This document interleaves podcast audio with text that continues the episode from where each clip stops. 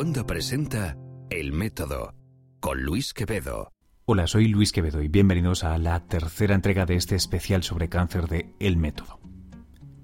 En esta ocasión el formato va a ser radicalmente distinto, veréis.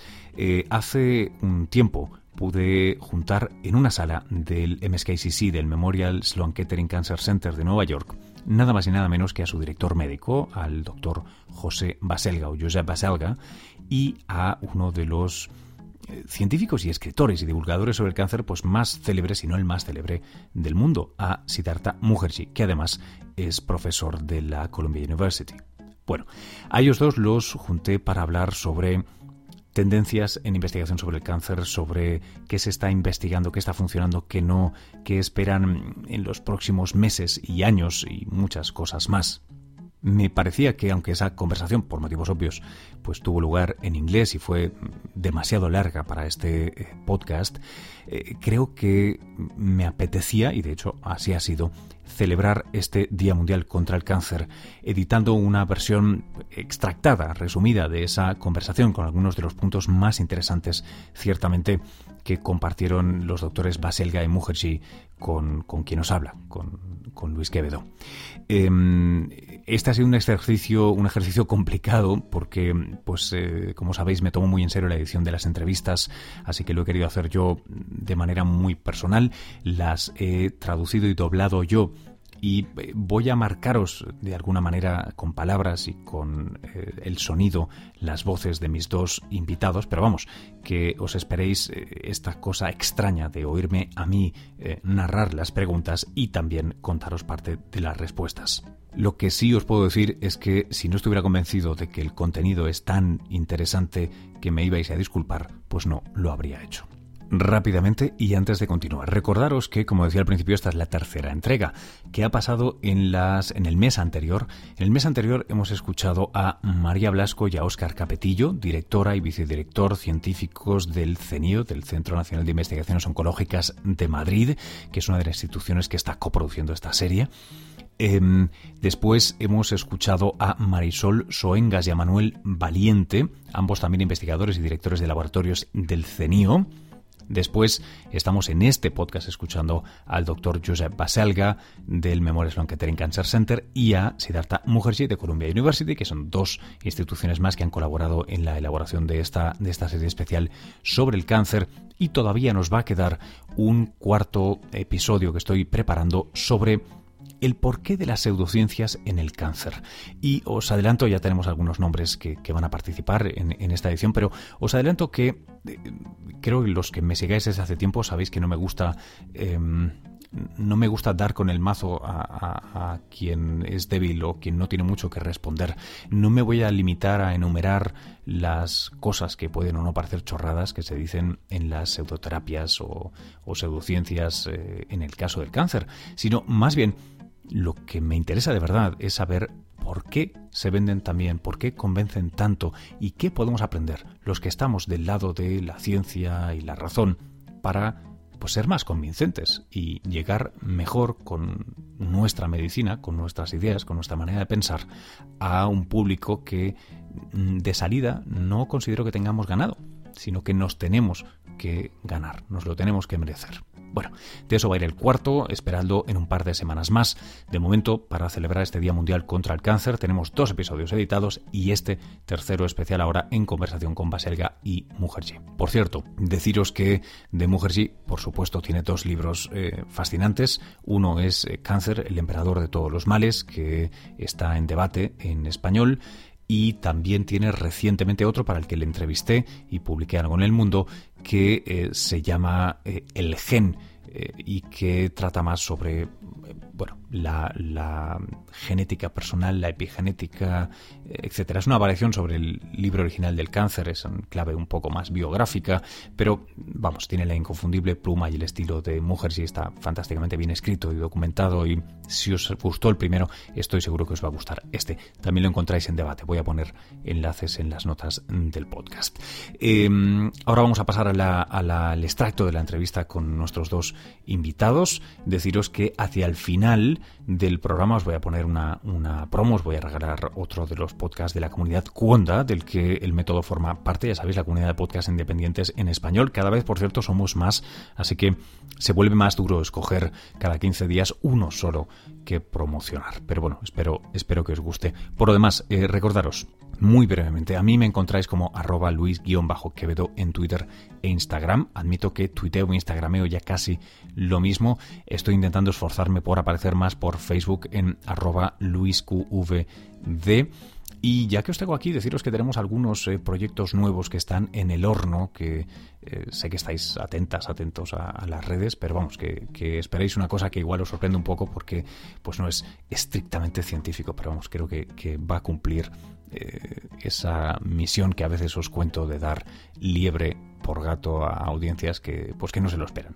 En fin, más os cuento en, un par de semanas por lo menos o, algo más. Em, ¿Qué más? Nada, deciros que recientemente tuve el lujazo de estar en Bogotá, en Colombia, junto a José Miguel Mulet, a arroba JM Mulet, eh, uno de los paladines de la biotecnología y ciertamente de los, de los transgénicos en el mundo en español, hispanohablante. Estuvimos dando juntos un taller eh, sobre comunicar eh, biotecnológicos, productos biotecnológicos y transgénicos. nos lo pasamos muy muy bien, hicimos un montón de amigos allí en la capital colombiana. Em, no sé si va a haber una versión online, voy a estarlo consultando, pero vamos, eh, lo que está claro es que hay unas cuantas fotos y unos cuantos memes y unos cuantos tweets que quedaron de ese día, desde el primero de, febrero allí en Bogotá. Eh, luego os comparto también unos enlaces. Ya no me enrollo más. Em, un saludo a todos los que estáis escuchando eh, esta serie especial. Me están llegando muchísimos mensajes, cosa que os agradezco mucho de verdad y os animo, si puedo otra vez y puedo abusar de vuestra confianza, en que por favor paséis por el iTunes, eh, le hagáis una valoración, un comentario, por iVoox, eh, lo compartáis en vuestras redes, lo que sea. Este son el tipo de cosas que ayudan a llevar a más gente y a fin de cuentas, en esto del podcast ya sabéis que yo no estoy aquí para cobrar un duro, eh, estoy para que llegue a más gente y esa es la única cosa que realmente me importa. Eso y vuestros comentarios y críticas que sabéis que me los tomo muy, muy en serio. Dicho esto, venga, va, compartidlo ahora. Va, compartidlo ahora. No cuesta tanto. Desde la aplicación de estéis podéis compartirlo ahora. Os doy 10 segundos más para hacer un tweet, para hacer lo que sea. Solo compartidlo ahora, os lo agradeceré un montón. Ponedle la etiqueta almohadilla el método ponerle Día Mundial del Cáncer, eh, tagueadme a mí, arroba luis-quevedo. Con eso, de verdad, me habéis pagado infinitamente eh, el trabajazo que me he dado con esto, que como vais a ver, no ha sido poco. Venga, ¿lo habéis hecho ya? Muchas gracias. Y si no, todavía tenéis oportunidad más tarde. Vamos ya a la entrevista.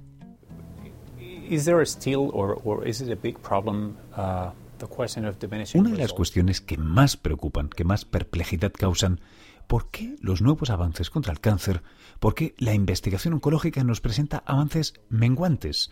Cada vez medicamentos más caros que parecen darnos menos a cambio, menos años, menos meses.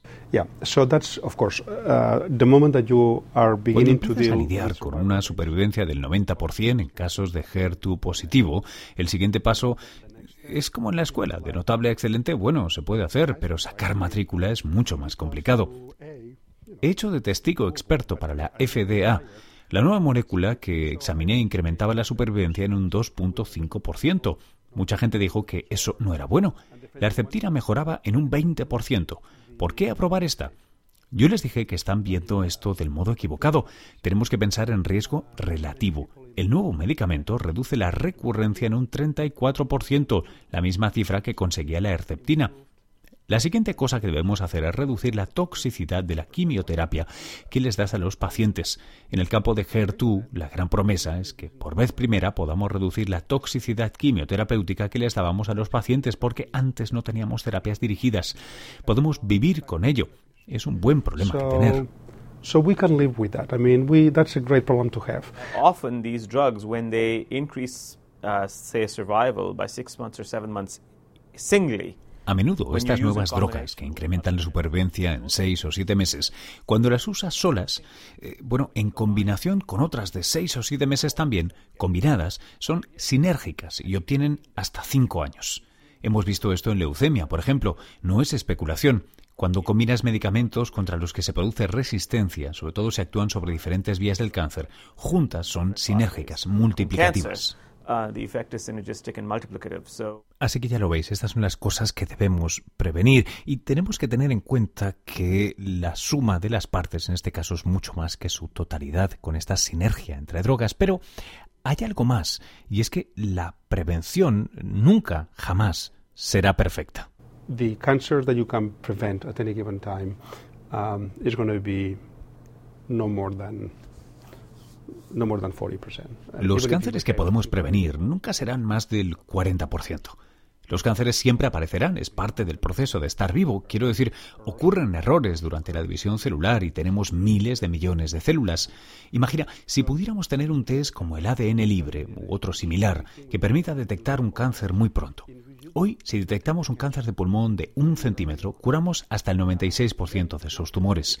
Ahora, Imagina que lo podemos detectar cuando tiene medio centímetro, o si pudiéramos detectar lo más complicado, como el de cáncer. Muy pronto, muy, muy pronto. Incluso antes, cuando está en fase de revolución celular, antes de que sea un cáncer y pudiéramos entonces intervenir. Entonces podríamos desplazar a la izquierda los estadios del cáncer. Uh, then you could have a shift to the left of the staging of cancer. Atentos, aquí rompo la cuarta pared del podcast, si me permitís, para aclarar algo. Lo que dice Josep Baselga es que la gráfica que describe cuántos pacientes detectamos en qué estadio de desarrollo del cáncer, una gráfica que hoy día es baja hacia la izquierda, donde el cáncer es temprano, y demasiado elevada a la derecha, en fases tardías del cáncer que tienen peor pronóstico. Bueno, pues mover esa gráfica entera hacia la izquierda es decir, conseguir que detectemos todos los tumores un poco más temprano se traduciría, dicen los que de esto saben, en mayor supervivencia y mayor tasa de curación del cáncer. Eh, regresemos a la conversación, porque entonces les preguntaba yo a los doctores qué nos permitiría ese desplazamiento hacia la izquierda. Terapias menos agresivas, para empezar, mayores tasas de curación, lo más importante, pero además podrías medir qué funciona o no funciona en una terapia en tiempo real. Es algo que ha sido muy importante en la lucha contra el VIH-Sida, la carga viral. ¿Imaginas tener un test que pudiera medir la carga de cáncer? Cancer load, and you could have like a cancer load measure. For example, we give adjuvant therapy now to patients with breast cancer for 10 years. Ahora le damos terapia coadyuvante a las pacientes de cáncer de pecho durante 10 años. Lo hacemos porque sabemos que de cada 100, 4 se beneficiarán de ello. ¿Por qué estamos tratando a las otras 96? Bueno, no, ni ver. Bueno, porque no sabemos más. If you could detect which one has still cancer cells around, si pudiéramos detectar quién tiene todavía células cancerosas, esos son a los que tratarías. Dirías, voy a volver con la terapia porque parece que estas células están hiperactivas, vamos a golpearlas de nuevo. Podríamos modelar la terapia basándonos en información real más que en valoración relativa de riesgo.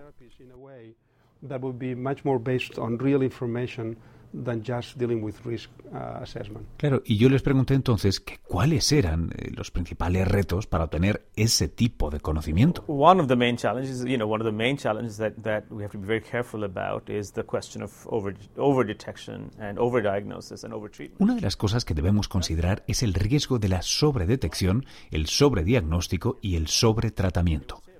Cualquier persona que piense en serio sobre el cáncer te dirá que desplazar la curva hacia la izquierda, detectar el cáncer suficientemente temprano, sería de gran ayuda. Pero, ¿tenemos pruebas de que no estamos interviniendo en cánceres que no hubieran sido peligrosos? Sabemos que ese es el caso del cáncer de próstata o de mama, donde sin el conocimiento suficiente empezamos a cortar el cuerpo, a invadirlo con diversas terapias en personas que no deberían tratarse en ningún caso.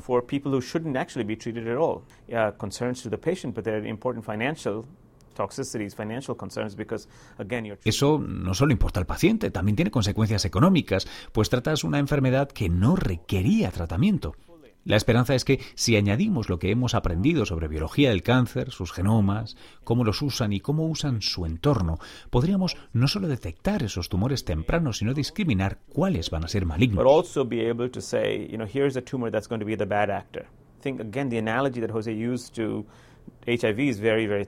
La analogía que usaba José sobre el VIH es muy profunda. Genéticamente, el SIDA es mucho más simple que el cáncer. Como sabes, no hay un cáncer, sino cientos de variaciones del cáncer. Imagina ir a tu virólogo y que éste detecte una variante con potencial para ser resistente, según su genoma. Por lo tanto, detectar temprano, tratar temprano y monitorear constantemente, de modo que podamos seguir lo que está pasando en tiempo real, esa es una idea muy atractiva para los que estudiamos el cáncer.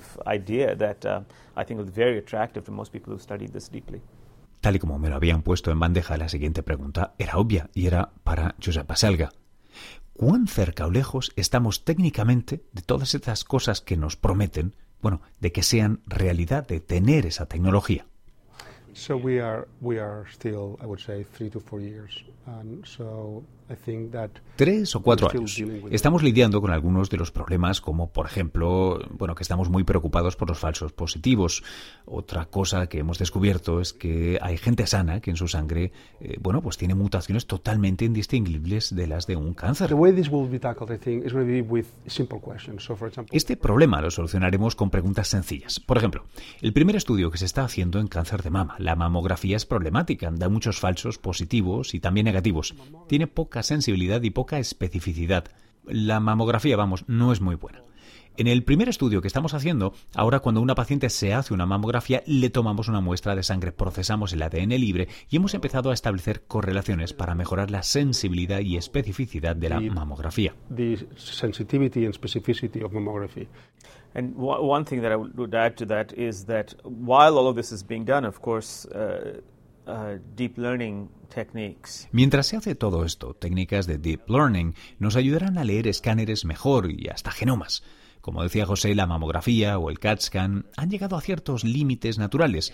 Muchos falsos positivos que parecen cáncer en el test, pero luego la biopsia los contradice. O falsos negativos que no ves en pacientes, pero estos sí tienen cáncer. Una de las preguntas que nos hacemos es si con herramientas computacionales podríamos diagnosticar mejor y si podríamos combinar estas con nuevos test. Si miras la historia del cáncer, hay momentos en los que las cosas gelifican, cosas que existían por separado, de repente se conectan. Tenemos la sensación de que esa gelificación, ese cuajo, eh, está empezando a suceder, aunque sea tarde para algunos pacientes.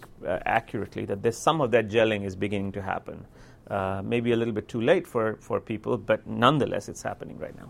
Would it be fair to say that everybody has the same, everybody has good questions. The issue is Podríamos decir que todo el mundo tiene buenas preguntas, pero que realmente el problema es si disponemos de las herramientas para responderlas. Ahora, precisamente, estamos pidiendo a nuestros investigadores que digan qué tecnologías nos hacen falta para avanzar, y las respuestas que nos llegan son increíblemente consistentes. Potencia de computación, la capacidad de minar nuestros datos, cómo cuantificar de modo que sea reproducible todo lo que hoy se hace a mano, imagen, patología, secuenciación, ¿Y cómo integrar toda esa información?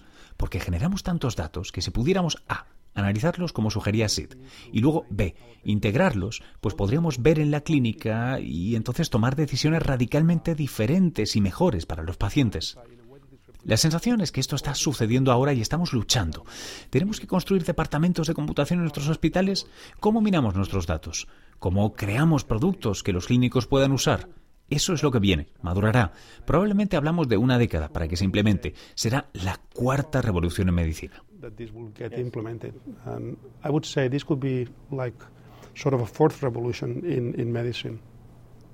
Y si nuestros invitados me hablaban de una verdadera revolución en medicina, yo me veo obligado a preguntarles por cómo todo eso se va a costear, porque hablan de tecnologías, de eh, maneras de atacar el cáncer que no parecen precisamente baratas. ¿Cómo vamos a permitirnos todo esto?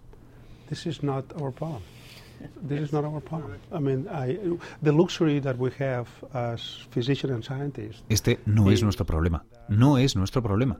El lujo que tenemos como médico y científico es que no creo que esa sea ni siquiera la pregunta adecuada. En la historia de la humanidad, cuando hallamos una solución a un problema de movilidad, de energía, etc., la sociedad es quien encuentra una manera de escalarla, de hacerla accesible. Primero, vamos a ahorrar mucho, porque hoy malgastamos mucho en tratamientos que no funcionan.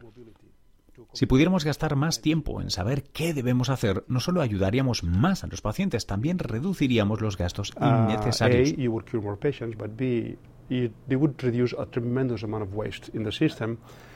Damos terapia inmune a pacientes para los que funciona tremendamente bien, pero en otros no funciona y se la damos igual. El coste y la toxicidad innecesaria para los pacientes es bastante grande. No me preocupa el coste, es como el coste del primer genoma. Fueron...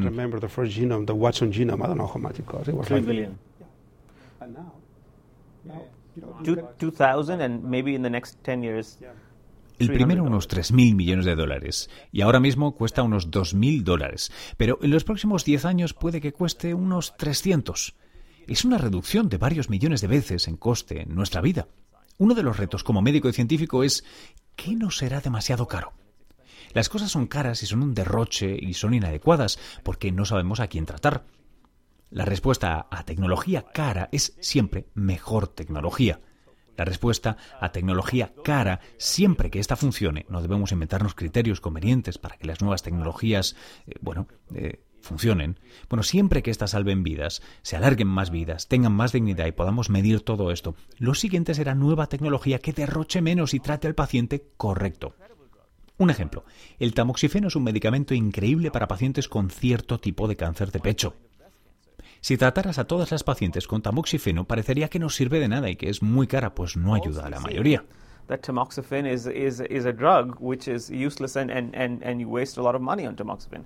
De acuerdo empiezo a estar convencido de lo que me cuentan mis dos invitados. Pero de alguna manera necesito que me pongan un ejemplo, eh, no teórico, no del pasado, sino de las cosas que están haciendo ahora. Y le pregunto a José que me ponga, le pido a José, perdón, que me ponga un ejemplo. ¿Cómo tratan de optimizar, de racionalizar en su instituto en el que él dirige, en el MSKCC, en el Memorial Sloan Kettering Cancer Center? So we don't know how to do this. Uh, I think that what we declare is that we are a place of innovation. Eh, Luis, no sabemos cómo. Lo que decimos es que somos un lugar innovador y queremos que nuestra gente piense de modo innovador. Tenemos este grupo de grandes ideas con el que hemos animado a toda la comunidad y están surgiendo grandes ideas, ciertamente, sobre lo que pensamos que va a transformar el sector en los próximos años. Tenemos incluso un departamento que llamamos de prevención de precisión, dirigido por Luis Díaz. Estamos secuenciando muchos tumores y los datos germinales, por ejemplo, nos dan eh, mucha más información predictiva que incluso el historial familiar. La gente es que no es muy buena con su historial, sobre todo si su vida es algo complicada.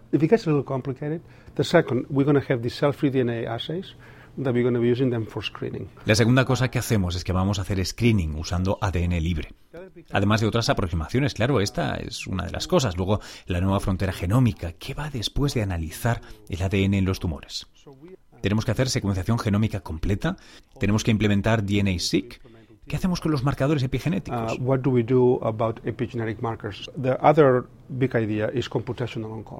Otra gran idea es la oncología computacional. Necesitamos traer a científicos computacionales para que nos ayuden a darle sentido a la enorme cantidad de datos y encontrar entre ellos lo más importante. Cuarta idea. A falta de una mejor expresión, ciencias físicas en la medicina. Ahí están los de imagen y patología, los errores que hacemos en imagen, no errores, sino la imperfección de la imagen es enorme. El otro día revisé una imagen de un paciente que seguía estable, estable, estable. Esto lo había afirmado el radiólogo, me lo dijo el auxiliar.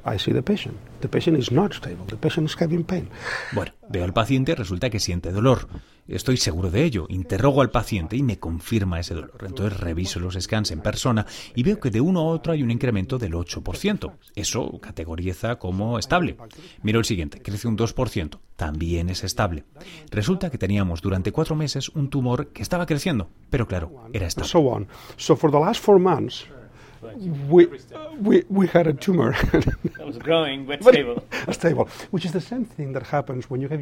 Es lo que pasa como cuando estás con tus hijos y estos crecen, tú los ves cada día, no notas nada, pero cuando viene la abuela dice, ¡qué grandes! Bueno, esto, esto sucede incluso en el Memorial Sloan Kettering. So somehow, and this is at Memorial Sloan Kettering, right? We had an experiment that we did years back that is fascinating. Mira, hicimos un experimento. Pusimos a patólogos a evaluar el grado de cánceres de pecho. Hace tiempo esta era una técnica utilizada. Los grados eran 1, 2 y 3. Unos excelentes patólogos tenían que decir si 1, 2 o 3. Sin decirles nada, recirculamos las mismas muestras a los mismos patólogos. Queríamos ver la consistencia de estos patólogos académicos. Bueno, su consistencia fue tan solo del 70%. La misma persona con la misma muestra otro día la evaluaba distinta on the same slide on a different day would score differently. Um, y ahora una de las preguntas, eh, vamos, que más me hago yo. Y es que de entre todas estas herramientas que me mencionan Siddhartha y José, eh, ¿Hay alguna que tenga el potencial de cambiar fundamentalmente cómo se llevan a cabo los ensayos clínicos? En el primer episodio de esta serie había hablado con Óscar Capetillo, quien había criticado fuertemente cómo se llevan a cabo los ensayos clínicos. Entonces quería saber si eh, había un acercamiento técnico de herramienta ahí. Si tal vez había, eh, no sé con más poder de predicción, eh, bueno, pues reducir el costo y el tiempo que pasa entre el laboratorio y la clínica. So, classically, clinical trials have been very large. Clásicamente los ensayos clínicos han sido muy grandes porque, bueno, no sabes quién se va a beneficiar. Necesitas entonces la brutalidad de las grandes cifras para poder identificar una pequeña diferencia. En cuanto definamos mejor nuestra población, eh, nuestra pregunta, entonces el número de pacientes y el tiempo necesario será uh, Hace 10 años eran unos 5.000 pacientes por ensayo. Ahora son unos 500 y tal vez en los próximos 10 años sean 50 o 100 podemos imaginarnos que en un entorno regulatorio distinto, si compartiéramos datos de manera adecuada, podríamos aprobar medicamentos mucho más rápido. Con controles históricos buenos, la FDA nos ha dicho que no necesitamos aleatoriedad. Tienes que ir con doble ciego cuando eres ciego.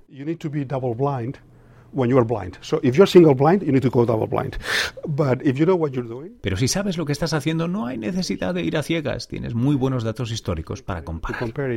Luego les abrí el tema a ambos invitados de los presupuestos de los institutos nacionales de la salud.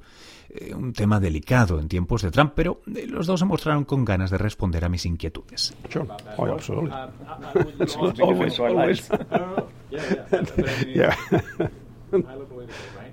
¿Qué hacemos bien y qué mal con la investigación pública? Well, if you, there is research. So people say, you know, you can cover funding with philanthropy or la gente dice que puedes investigar con filantropías, con industria. La respuesta es sí, hasta cierto punto. La investigación más fundamental, la dirigida por la curiosidad, eh, que es la que genera los descubrimientos, que luego resultan en un mejor entendimiento del cáncer y otras terapias, eso debe ser financiado por el gobierno, es su deber. Porque nadie más lo hará. En la ciencia básica nadie se levanta por la mañana y dice voy a desarrollar una nueva terapia inmunológica. Van al laboratorio y se preguntan ¿por qué estos linfocitos se comportan de esa manera? are doing what they're doing and what regulates them. And people think that vast amounts of federal money are being somehow diverted to, to research. The amount of the, the, the NIH budget. La gente piensa que vastas cantidades de dinero federal se gastan en investigación. El presupuesto del NIH de, es de unos 50 billones de dólares y se ha hablado incluso de un recorte de 10 billones. Ese dinero va a impactar las vidas de todos y cada uno de los americanos y potencialmente decenas o cientos de millones de personas en todo el mundo. And there is another concern here is that even if all these cuts don't happen at the end, which I hope they will not happen, but even if they don't happen, y aunque esos recortes no sucedieran, las palabras importan vamos a tener crecientes problemas para atraer a las mejores mentes a la academia, porque eh, ¿para qué vas a ir a la academia si tu futuro no está claro? La medicina, la ciencia han tenido históricamente la suerte de tener unas mentes increíbles, curiosas, con un futuro en la ciencia. No solo escogieron la ciencia porque era algo que querían hacer, sino también porque vieron que podrían, que tendrían recursos. El mensaje que se está dando ahora es no entres en el campo. Necesitamos los mejores cerebros. El talento importa. Son los cerebros brillantes los que hacen descubrimientos brillantes. You see, we need the best brains because talent matters. And at the end of the day, uh, bright people are the ones that make bright discoveries, right? Quería preguntarles una última cosa al respecto de los presupuestos a mis dos invitados. Y es había escuchado decir que el recorte podría ser temporal, sin embargo, yo soy de los que piensan que un recorte, aunque sea temporal, bueno, crea una destrucción difícil de subsanar. ¿Qué piensan ellos? Yeah, because this is not just I don't buy a car this year, I can buy it two years from now. Claro, porque no es este año no me compro el coche, lo compraré en dos años. El campo necesita estabilidad. No puedes tener un laboratorio con fondos este año y el que viene. Es mucho mejor decir que vas a incrementar los fondos un 3% anual en los próximos cinco años que subir un 15% y luego nada.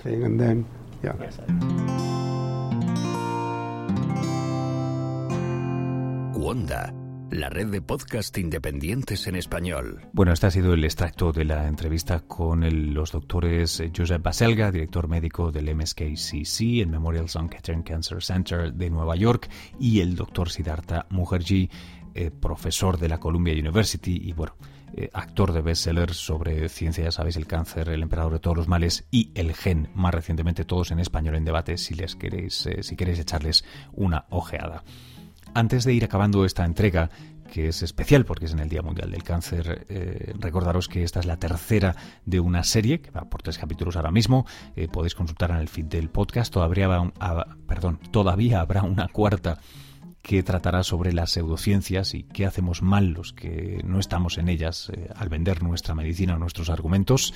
Em, también, antes de acabar, recordaros que esto es una producción de Cuonda, la plataforma de podcast independientes en español, y que dentro de Cuonda, y hoy mismo, este domingo, para los que, bueno, si están escuchando esto, es que os gusta ser gente informada, curiosa, que quiere aprender. Bueno, Nada mejor que, por ejemplo, aprender la que se nos avecina en México, en una de las elecciones más interesantes de los últimos tiempos. Pero eso sí, sin la caspa típica de los medios de comunicación tradicionales, con la coloquialidad el tono directo y la información bien, bien, bien fundada, estricta y seria de nuestros colaboradores en Politibot.